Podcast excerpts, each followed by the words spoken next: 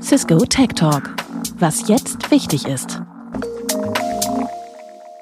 Hallo und herzlich willkommen zu einer neuen Ausgabe vom Cisco Tech Talk, was jetzt wichtig ist. Und heute haben wir eine Sonderfolge anlässlich der Hannover Messe.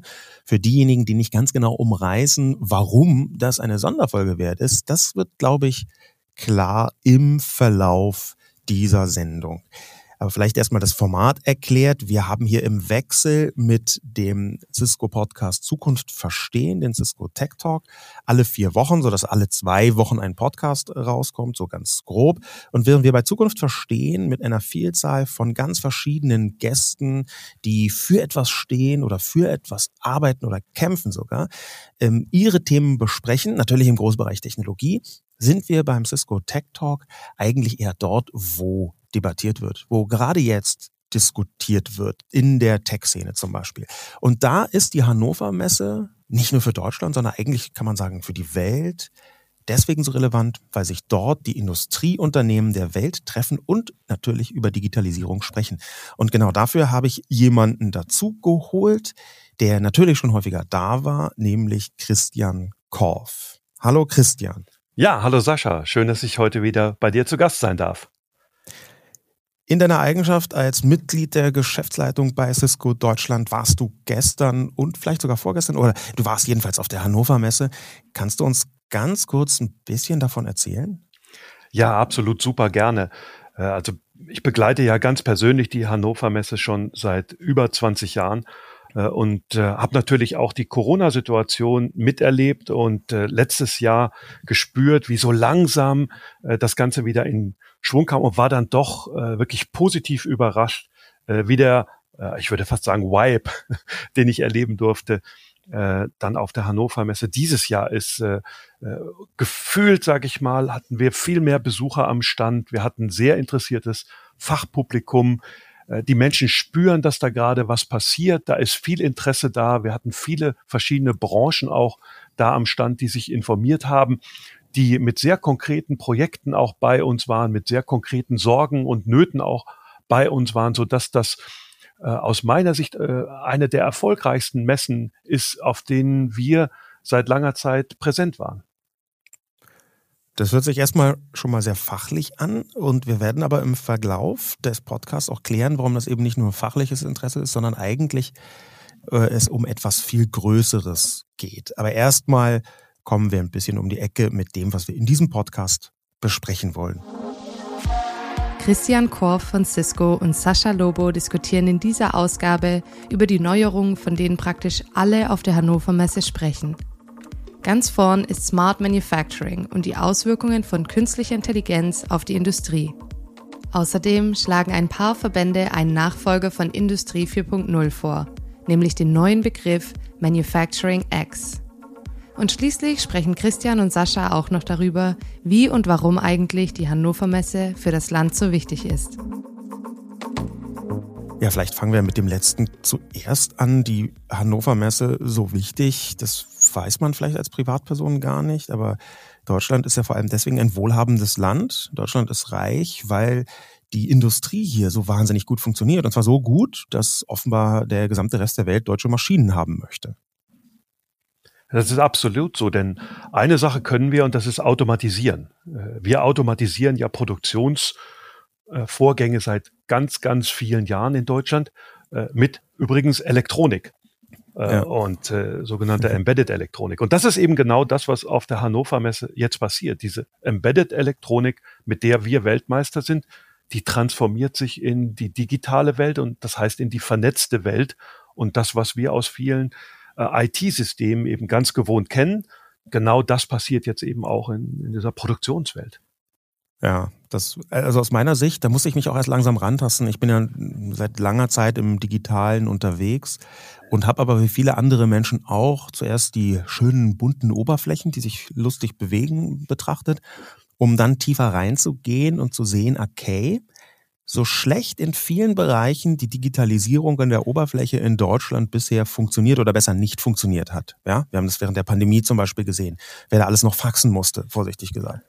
Aber ähm, so schlecht das in vielen Bereichen, die man im Alltag wahrnimmt, funktioniert, so sehr man sich sehnt, dass mal ein großer äh, Digitalkonzern auch aus Deutschland käme, was nicht so oft passiert ist, um es mal so auszudrücken, so sehr kann man, wenn man näher ranschaut, sehen, okay, in einem Bereich der Digitalisierung, nämlich das, was du gerade angesprochen hast, nämlich in der Industrie, in den Großbereichen von Automatisierung, Fertigung, Produktion, da ist Deutschland digital ziemlich weit vorne. Ein ganz simples Beispiel ist, dass als hm, Elon Musk wirklich Schwierigkeiten hatte, seine Tesla-Produktion hochzufahren, da hat er einen deutschen Produktionsstraßenspezialisten gekauft. Und der war natürlich hochdigital, vorsichtig gesagt, weil die Maschinerien, die der vorrätig hatte, äh, unfast unendlich skalierbar waren. Ich übertreibe nur ein ganz bisschen natürlich. Aber das ist die Form von Digitalisierung, die hier super klappt. Und deswegen ist die Hannover Messe so wichtig. Auch wenn ich sagen würde, wenn man in einer Fußgängerzone in Gießen in einem beliebigen Passanten fragt, wie super finden Sie die Hannover Messe, dann fragen die meisten Leute Hannover was? Ja, also es hat nicht die Wirkmacht, die jetzt zum Beispiel die Cebit hatte von der Hannover Messe. Aber jetzt glaube ich, muss man auch ein bisschen differenzieren. Was heißt eigentlich digital? Also äh, ich habe ja eben schon mal das Wort Elektronik genannt und Digitalelektronik gibt's ja seit den 70er Jahren. Das heißt, genau in diesem Bereich äh, Digitalelektronik, nachher Embedded Computing, so dass man das mit Mikrocontrollern, Mikroprozessoren gemacht hat. Also in dem System abgeschlossen sind wir wirklich äh, Weltmarktführer, was diese Digitalisierung, Automatisierung ankommt. Das, was die Schwelle ist, vor der wir jetzt allerdings stehen, ist eben die Vernetzung dieser verschiedenen Disziplinen innerhalb einer Fertigung. Also man spricht ja in der Fertigung gerne von einer Zelle. Äh, das heißt, die Lackierung wird aufgebracht zum Beispiel auf eine Karosserie. Das ist eine Zelle, das ist ein abgeschlossenes System. Die kaufst du auch als Automobilhersteller fertig. Aber diese unterschiedlichen Zellen miteinander zu vernetzen und vor allen Dingen auch intelligent zu vernetzen, das ist eigentlich das, äh, was gerade passiert und was wir dann so, sage ich mal, salopp eigentlich mit dem nächsten Schritt an Digitalisierung auch, auch bezeichnen. Dann machen wir genauso salopp einfach auch weiter und stürzen uns trotzdem ein bisschen in die Tiefe, nämlich mit dem ersten etwas präziser ausgearbeiteten Thema Smart Manufacturing. Smart Manufacturing. Das hört sich an wie ein super trockenes Thema, aber tatsächlich ist der wahrscheinlich wichtigste Grund, warum Deutschland ein reiches Land ist, das enorme Fertigungs-Know-how und die vielen deshalb erfolgreichen Industrieunternehmen. Deshalb ist für Deutschland entscheidend, in diesem Bereich auch bei der Digitalisierung führend zu sein. Und das heißt heute auch KI in die Fabrik. Ja, Christian, du hast es eben schon angerissen. Wir müssen die Zellen, also die einzelnen Produktionselemente in einer Fabrik, nicht nur vernetzen. Das ist gerade das, was weltweit passiert. Ein paar sind da schon weiter, ein paar sind da noch nicht so weit. Ähm, da hilft Cisco auch äh, intensiv mit dabei. Das hast du schon mal erzählt hier im Podcast auch. Aber jetzt stehen wir gleich vor noch einer Herausforderung, weil Vernetzung alleine nicht reicht, ganz offensichtlich. Jedenfalls nicht, wenn man wie Deutschland den Anspruch hat, da führend zu sein wir müssen gleichzeitig auch noch KI in die Fabrik bringen. Was muss man sich denn darunter vorstellen? Eigentlich genau das, wofür Smart Manufacturing eigentlich steht. Was heißt denn Smart? Äh, smart heißt ja klug. Äh, und was heißt denn äh, die klugen Herstellungsprozesse? Wer klug ist, der weiß was. Mhm. Das heißt also, kluge Herstellungsprozesse wissen halt voneinander. Wir haben ja eben über das Thema Vernetzung gesprochen. Das heißt, diese Zellen bieten Informationen an, die man dann gemeinsam verarbeiten kann, korrelieren kann, um neue Ergebnisse zu bekommen.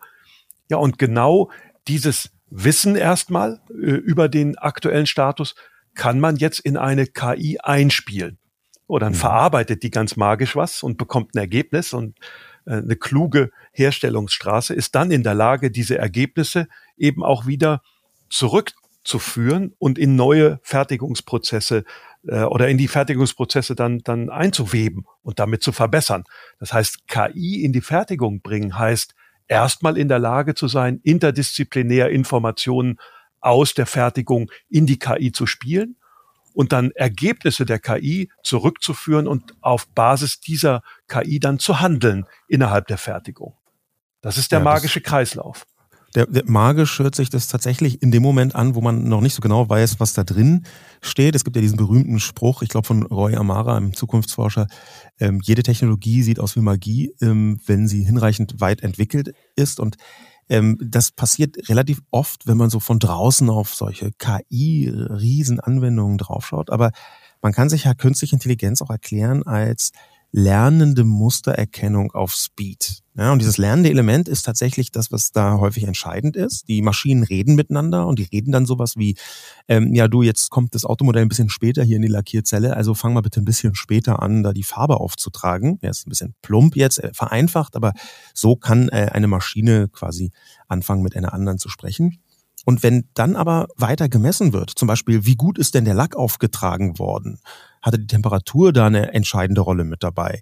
Und wenn man diese Sachen auch auswertet, diese Messwerte auch auswertet und dann daraus lernt und daraus immer besser wird, schneller wird, zum Beispiel entdeckt, dass man bestimmte Sachen gar nicht zweimal lackieren muss, sondern da reicht einmal, ja, als Beispiel, dann reden wir davon, dass langsam aber sicher diese lernende Mustererkennung auch in eine Fabriklandschaft Einzug hält, in so eine Produktionsstraße.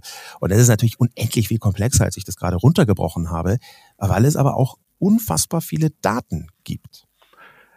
Ja, und darauf aufbauend, sage ich mal, ist der entscheidende Unterschied, dass alles, was du gesagt hast, äh, sind ja Sachen, die man heute schon programmieren könnte.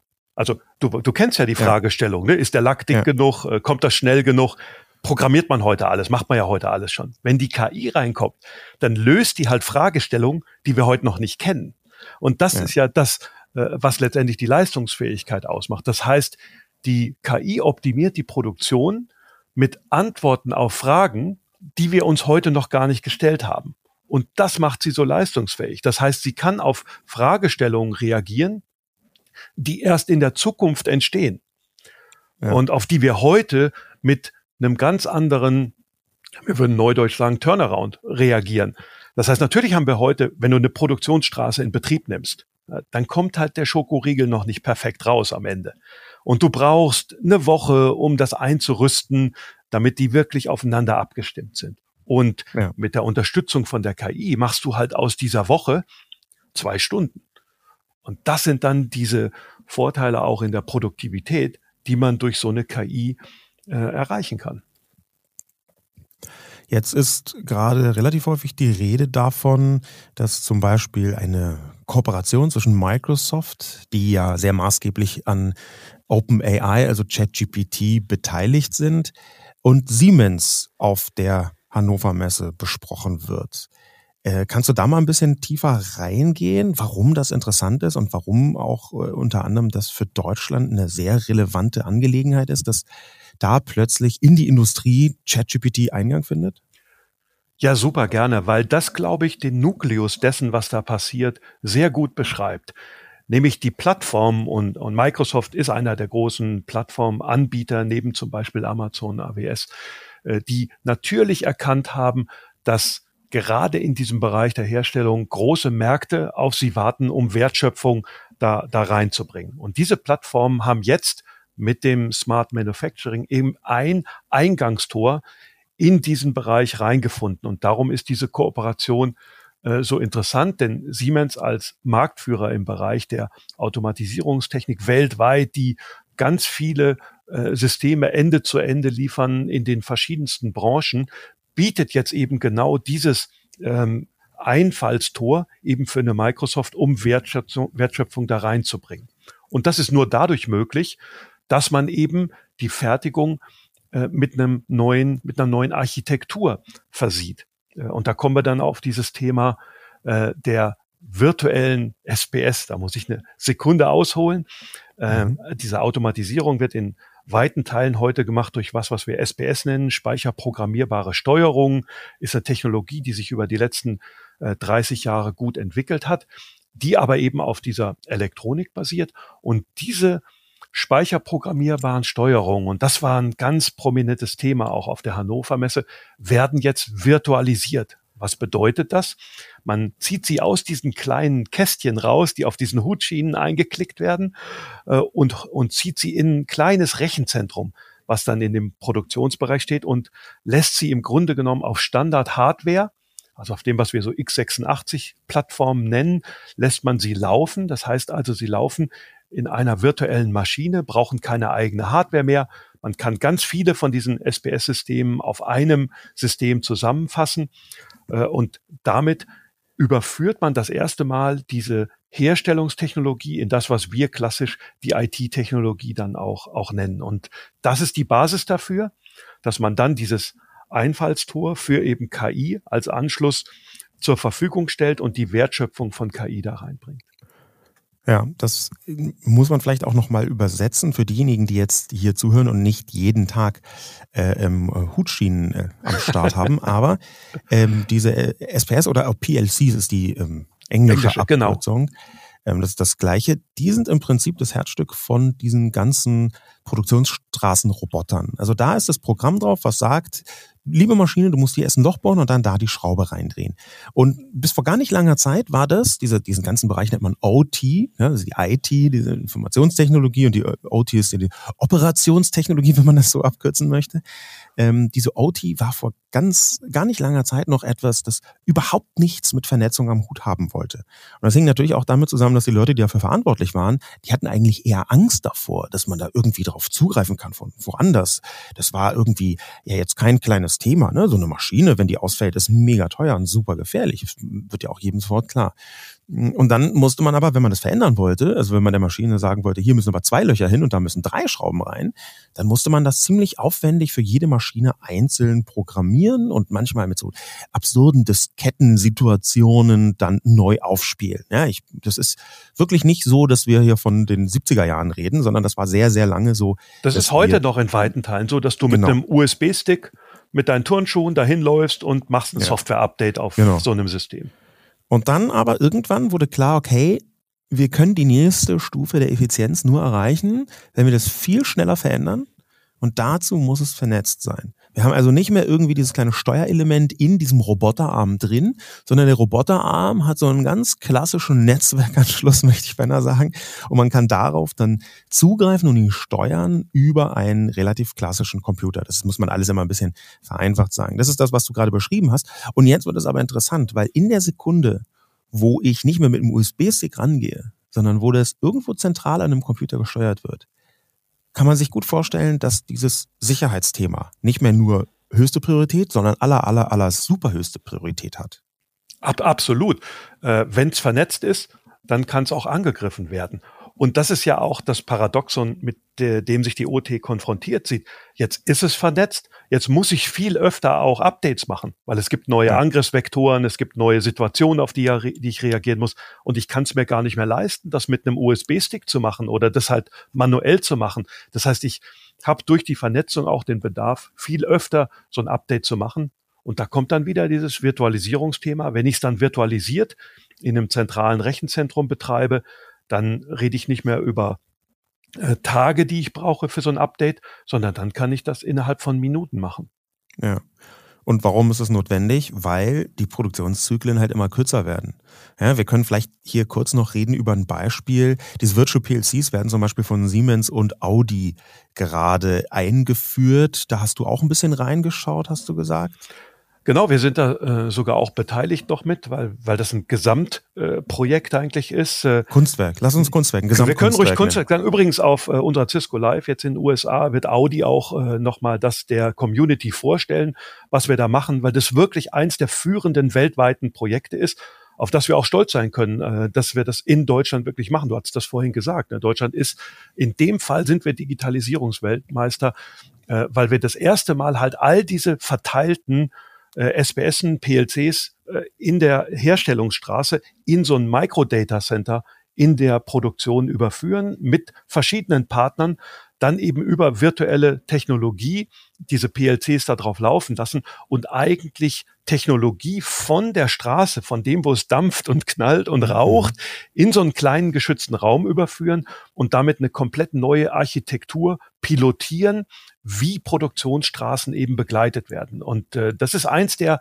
wirklich äh, eine Handvoll führenden Projekte weltweit, ähm, die da in diesem Bereich gerade stattfinden.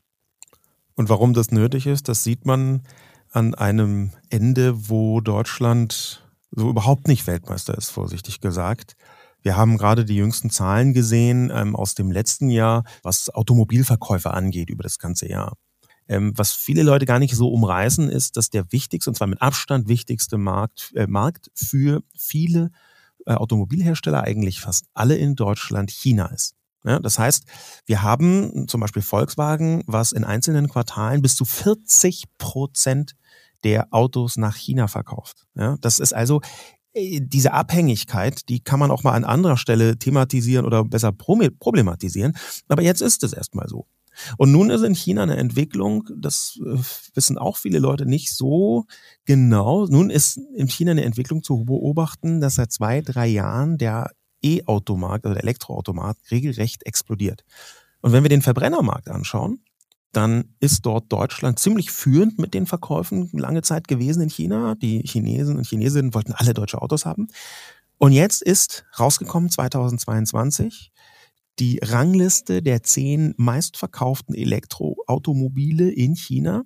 Und die Gesamtzahl der deutschen Marken, der deutschen Modelle von Autos ist darunter null. Will sagen, wir verkaufen in China, wir jetzt quasi als Deutschland, ein bisschen, übernational ausgebildet, aber die deutsche Hersteller verkaufen in China praktisch keine Elektroautomobile. Die meisten haben Marktanteile von unter einem Prozent.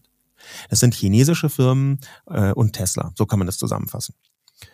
Und da zeigt sich, dass wir ganz offensichtlich A, etwas verschlafen haben, äh, vollkommen klar, aber dass wir B, auch wenn wir das aufholen wollen, völlig andere Produktionszyklen anwenden müssen. Wir müssen unglaublich viel schneller werden. Und genau hier greifen diese beiden Zahnräder hintereinander, der, der Wandel des Marktes in China und die Fähigkeit in Deutschland, bestimmte Produktionen, egal wo die denn am Ende sind, aber mit deutscher Technologie jedenfalls, so schnell umstellen zu können, dass man auf solche Veränderungen viel besser reagieren kann als bisher.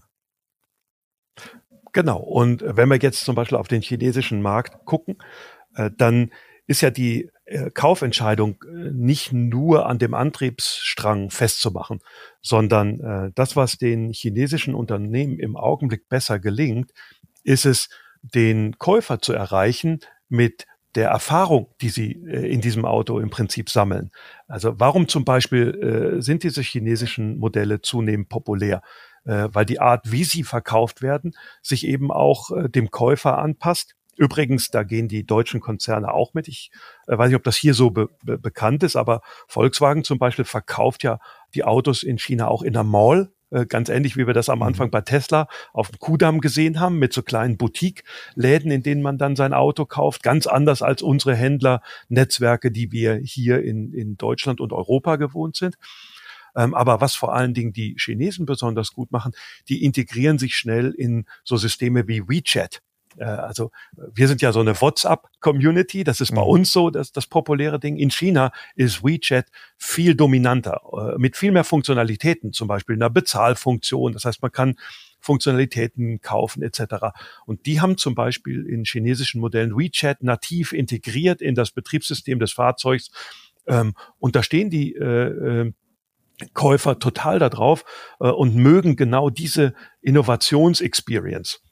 Mhm. Und äh, da schließt sich dann auch wieder ein Stück weit der Kreis, weil die natürlich diese Erfahrungen und Daten, die dann die Kunden da abliefern, wieder zurückführen in ihre Produktion und daraus lernen.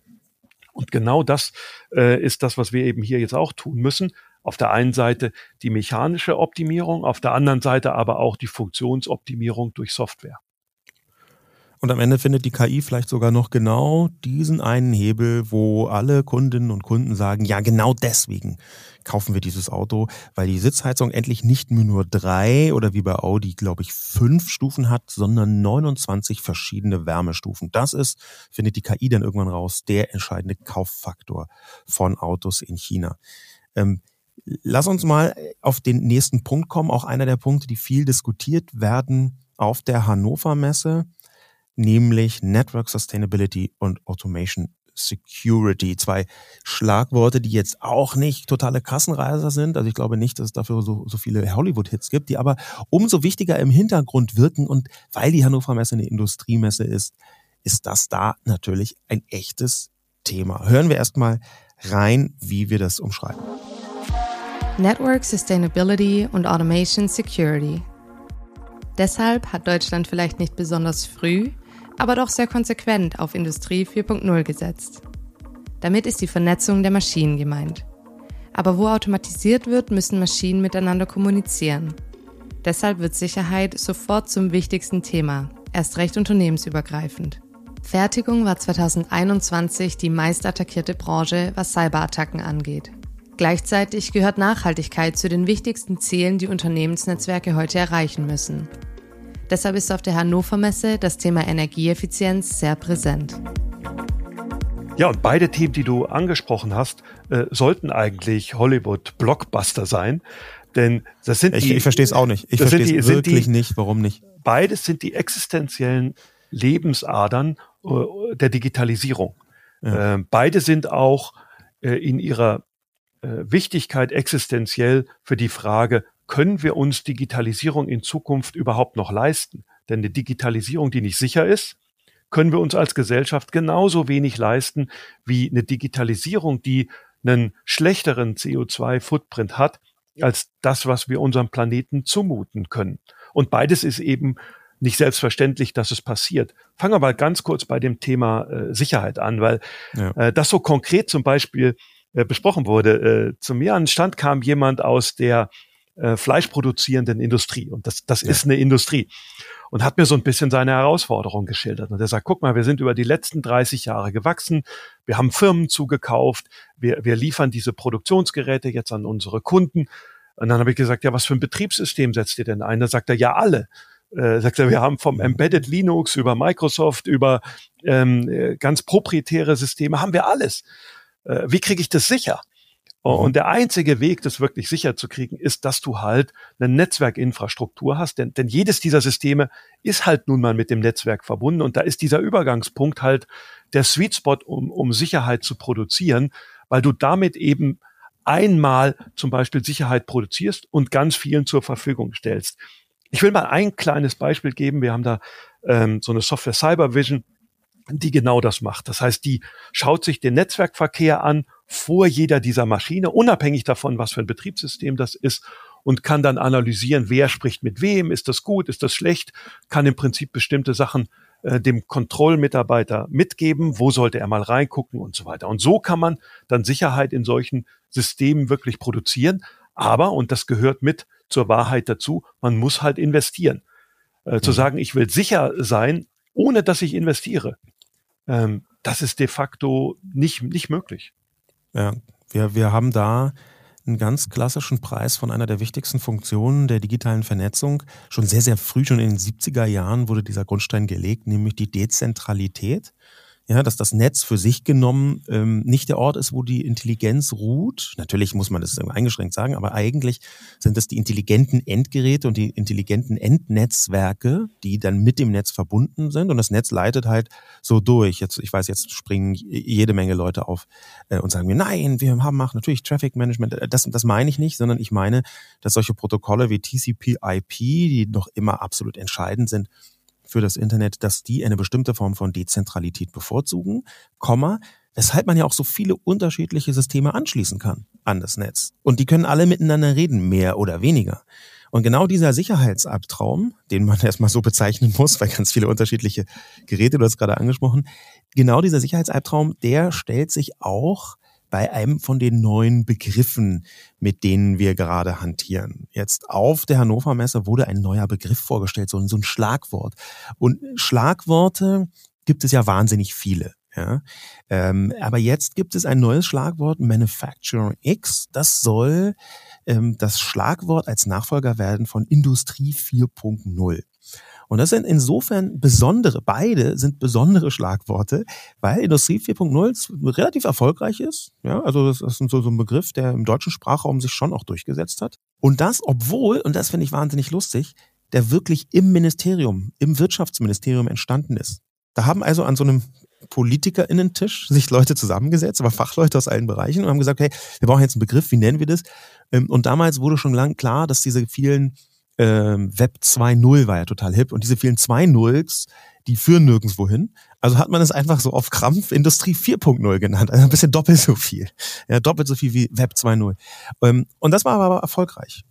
Und jetzt versucht man diesen Erfolg von Industrie 4.0 zu erneuern mit einem ebenso politisch ausgedachten Begriff von so einem Unternehmerinnengremium, äh, mehr oder weniger ein paar WissenschaftlerInnen sind auch noch dabei, ähm, von Bundeswirtschaftsministerium, die haben so ein Papier veröffentlicht und sagen, jetzt kommt Manufacturing X. Und das ist, dass die vielen unterschiedlichen Systeme, und hier schließt sich der Kreis, den ich gerade gemacht habe, die vielen unterschiedlichen Systeme von Zulieferern quer durch die Digitalisierung, quer durch die Lieferkette alle miteinander verbunden sind. Weil das, was wir am Anfang mit Smart Manufacturing beschrieben haben, diese Vernetzung der Maschinen untereinander, das könnte ja auch unternehmensübergreifend passieren. Ja, dass auch der Zulieferer sagt, hey, ich habe ja auch eine äh, Leitung mit jeder Menge Daten, die können wir auch noch vernetzen, dann ist alles noch smarter und noch vernetzter und noch intelligenter. Und deswegen ist Manufacturing X die Initiative zur Digitalisierung der Lieferketten in der Industrie. Ich denke, das, das X steht sogar noch für ein bisschen mehr.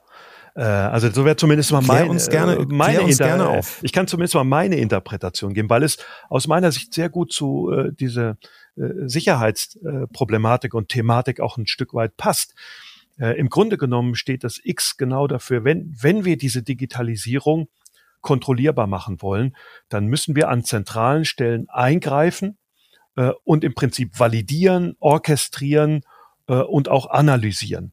Und dieses X steht eben genau dafür, dass wir genau solche Infrastrukturen aufbauen. Wir haben jetzt eben über ganz klassische IT-Security gesprochen, die man eben an dieser zentralen Stelle Netzwerk produziert.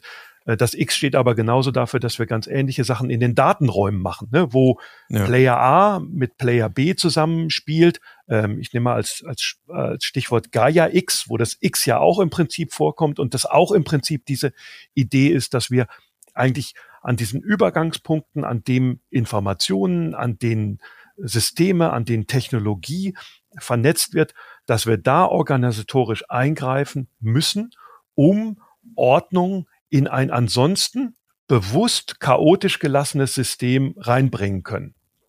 Du hast das ja angesprochen, ne? verschiedene Betriebssysteme, verschiedene Firmen, verschiedene Philosophien, die alle dürfen entstehen. Das heißt, Chaos ist durchaus gewünscht, aber da, wo die Übergangspunkte sind, da kommen ordnende Elemente rein, da kommt Regulierung rein, da kommt im Prinzip auch Überprüfung rein. Und äh, das ist dann der Gegenpol dazu, dass man diese Balance findet zwischen Freiheit und Kreativität äh, und, und sage ich mal, äh, dann, dann Regulierung. Ja. In, in welche Richtung geht das? Also wenn wir jetzt so, einen, so einen Datenraum aufmachen, hinter Manufacturing X verbirgt sich ja zumindest auch nicht nur intelligent vernetzte Industrie, sondern auch ein Datenraum, der diesmal auch europäisch gedacht ist, also noch größer als nur auf Deutschland bezogen. Was genau verbirgt sich denn dahinter, so als Planung? Dahinter verbirgt sich erstmal äh, die Philosophie, dass nur durch Loslassen äh, noch größere Wertschöpfung möglich ist. Das heißt, wenn jeder nur seine eigenen Daten auswertet und nur seine eigenen Daten analysiert, dann werden wir eben diese Plattformökonomie nicht wirklich bekommen. Und dahinter steht im Grunde genommen, dass wir Datenräume haben, in denen ich meine Daten zwar reingebe, aber nicht die Kontrolle über sie verliere. Das heißt erstmal, dass ich eine Monetarisierung machen kann. Das heißt, dass ich meine Daten da reinstellen kann, die durchaus verkaufen kann. Vielleicht gebe ich sie auch, wenn ich eine äh, staatliche Einrichtung bin, einfach gebührenfrei da rein, so als Open Data Plattform. Aber eben eine Stimulierung, dass man eben einen standardisierten Raum hat, in dem man seine Daten publizieren kann. Und dann auf der anderen Seite einen Anwendungsraum hat, der dies, auf diese Daten zugreifen kann. Also im Grunde genommen eine Börse für Daten, wo Angebot und Nachfrage zusammengebracht wird. Und jetzt hört sich das so an wie, und das ist tatsächlich auch so, dass ein gigantischer Vernetzungsdruck entsteht. Ja, dass also das nicht nur notwendig gemacht wird, sondern dass es quasi äh, ähm, zu einer Ebene wird, wo in Zukunft ein Großteil der Wertschöpfung stattfinden kann. Ja, Ja, das bedeutet, dass Unternehmen ab einem bestimmten Zeitpunkt wenig Auswahl haben, als sich immer weiter in diese Richtung zu bewegen. Ob die das jetzt mit so einem Datenraum machen, ja oder nein, das ist noch dahingestellt. Gleichzeitig haben aber ganz viele Unternehmen, und wir kommen jetzt genau direkt übergreifend zum zweiten großen Punkt in dieser Diskussion, viele Unternehmen haben die mega Herausforderung, dass sie plötzlich noch viel radikaler nachhaltig werden müssen. Und das hört sich auf den ersten Blick hört sich auf den ersten Blick, ist auch eine sehr schöne Formulierung. Das hört sich mit den Ohren auf den ersten Blick so an, als wäre das fast nicht zu machen. Mehr Vernetzung, aber weniger Energie verbrauchen. Das ist nur dann zu machen, äh, wenn wirklich alle Kräfte gemeinsam daran arbeiten, die Systeme zu optimieren. Äh, nehmen wir ein ganz einfaches Beispiel. Äh, produzierst du Leistung, Vernetzungsleistung, verbrauchst du Strom. Ähm, wir haben zum Beispiel eine Chip-Technologie entwickelt, unser Silicon One-Chip, der 80 bis 90 Prozent energieeffizienter ist beim Datentransport. Solche Innovationen sind notwendig, um diesen digitalen äh, Business Case überhaupt noch am Leben zu erhalten. Wenn wir das einfach nur linear fortschreiten, würde das wirklich nicht funktionieren. Ähm, wir hatten aber vorhin zum Beispiel das Thema auch über virtuelle PLCs. Ähm, da, das sind ja heute alles Systeme, die dezentral da stehen, die vielleicht gar nicht viel machen, aber alle Strom verbrauchen. Wenn ich mhm. das konsolidiere in so einem Micro-Data Center, ist das viel energieeffizienter, äh, weil ich eben Energie viel besser verteilen kann, da wo sie gerade gebraucht wird. Und alle diese Subkomponenten helfen erstmal, Aufwände äh, überhaupt zu vermeiden, dass man Energie erst gar nicht verbraucht. Und da werden wir klüger. Und da hilft zum Beispiel auch die, die KI, die, über der du dann in Zukunft sagen willst, ja, ich habe mein Softwareprogramm geschrieben, aber jetzt schreib's mal bitte so um, dass es energieeffizienter ist. Das heißt, all das, was wir tun, wenn wir uns das Ziel setzen, und das ist das Entscheidende, dann kann uns die Technologie perfekt helfen, dahin zu kommen. Und wir haben ja sowieso mit diesem Grundmuster des Netzes in der Digitalisierung ein schönes Beispiel dafür, dass alles irgendwie mit allem verbunden ist. Das zieht sich aber komplett durch. Äh, da kann ich noch weil Uwe Peter, äh, Geschäftsführer Cisco Deutschland, hier im Podcast auch war, eine kleine Mini-Anekdote dazu erzählen, wie nicht nur alles mit allem verbunden ist, sondern wie sich aus der Lösung eines Problems ein neues ergeben kann, das man dann zwar auch lösen kann, aber das eben man auch lösen muss. Denn der Silicon One-Chip, von dem du gerade sprachst, der verursacht, dass am Ende so ein Switch, den man damit äh, baut, ähm, so viel Energie spart, dass man im Prinzip die Investition innerhalb von 18 Monaten raus hat und ab dann spart man nur noch in Anführungszeichen für Nachhaltigkeit Energie. Und zwar wirklich so viel, dass es ähm, einen sehr großen Beitrag zur Nachhaltigkeitsstrategie eines Unternehmens ausmacht, weil plötzlich das Netzwerk, was man betreibt, viel äh, energieeffizienter ist. Aber daraus ergibt sich überraschend das Problem, dass man ja nicht einfach 18 Monate alte Switches wegschmeißen kann. Und plötzlich wird aus dem Energieproblem ein Recyclingproblem. Will sagen, du musst versuchen, diesen Router so sinnvoll wie möglich zu zerlegen ähm, und weiterverwendbar zu machen. Und auf einmal merkt man, wie diese Schwierigkeiten, die ganz viele Unternehmen haben, so ineinander greifen. Und plötzlich geht es darum, wo man eine bestimmte Form von Metall, am besten von einem anderen Metall trennt. Und nicht mehr nur darum, wie man weniger CO2 verbraucht. Und diese, dieser Kreislaufgedanke, äh, der ist ja nicht neu. Äh, und insofern würde ich es auch nicht als Recycling-Problem, sondern als, als Recycling-Verantwortung definieren wollen, die auch Spaß machen kann. Weil das macht ja auch Spaß, äh, wenn man sorgfältig mit, mit Ressourcen umgeht und wenn man das Gerät zurückbekommt und wenn man das nicht weggeworfen sieht, weil das was für dich ist das ja auch was Wertvolles. Das ist viel emotionaler, als die meisten denken. Und dann lernst du plötzlich und nimmst ganz andere Materialien, nimmst ganz andere Sachen, baust viel weniger Schrauben äh, ein, fängst viel mehr an mit mechanischen Verknüpfungen, ähnlich wie diese japanische Holztechnik, wo man einen Keil rein macht und möglichst wenig Schrauben bei einem Haus wirklich oder gar keine Schraube bei einem Haus verwendet. Und dann entwickelt man so einen Ehrgeiz, sowas zu bauen, dass es sich ganz toll wieder recyceln lässt. Und das ist eigentlich was, was eher viel, viel Spaß macht und äh, wo auch bei uns die Ingenieure viel, viel Freude dran haben. Das ist ja. gar nicht, also wir problematisieren das oft. Eigentlich ist das was sehr Wertschätzendes und sehr Schönes. Das kann ich gut nachvollziehen, auch wenn ich sagen muss, du hast gar keine Schraube in deinem Haus, hört sich fast nach einer Beleidigung an, nach einer sehr avantgardistischen Beleidigung. Ähm, lass uns jetzt mal ganz zum Abschluss nochmal auf die Hannover Messe eingehen. Du warst jetzt da wie war denn deine Wahrnehmung von der Hannover Messe? Die Stimmung, wie ist es da? Wir haben ja jetzt mit Corona einerseits und dem Überfall Russlands auf die Ukraine und dem Krieg, der sich daraus äh, entwickelt hat, zwei sehr, sehr große Schwierigkeiten, die auch die Wirtschaft weltweit betreffen. Wie war denn da die Stimmung? Also, ich will mal mit was ganz Erschreckendem anfangen. Ähm, ich gehe auf die Hannover Messe, seitdem ich 17 Jahre alt bin. Äh, nahezu jedes Jahr. Und Finde ich nicht so erschreckend. Das ist, ein bisschen nerdig, das, das ist noch nicht, so das ist noch nicht so erschreckend. Aber erschreckend ist, dass sich die Haptik der Hannover Messe seit dieser Zeit eigentlich nicht wirklich verändert hat. Also das Einzige ist, ich kriege jetzt einen digitalen Pass ausgedruckt, wenn ich reinkomme und ich muss mir da kein Ticket mehr kaufen. Aber das war's dann auch schon. Ähm, das heißt, äh, die Hannover Messe als, als Erlebnis hat eigentlich wenig sich verändert im Sinne von digitalen Leitfäden, wo finde ich den richtigen Stand, wie orchestriere ich Informationen, wie bringe ich eigentlich das, was mich interessiert und das, was da ausgestellt wird, zusammen.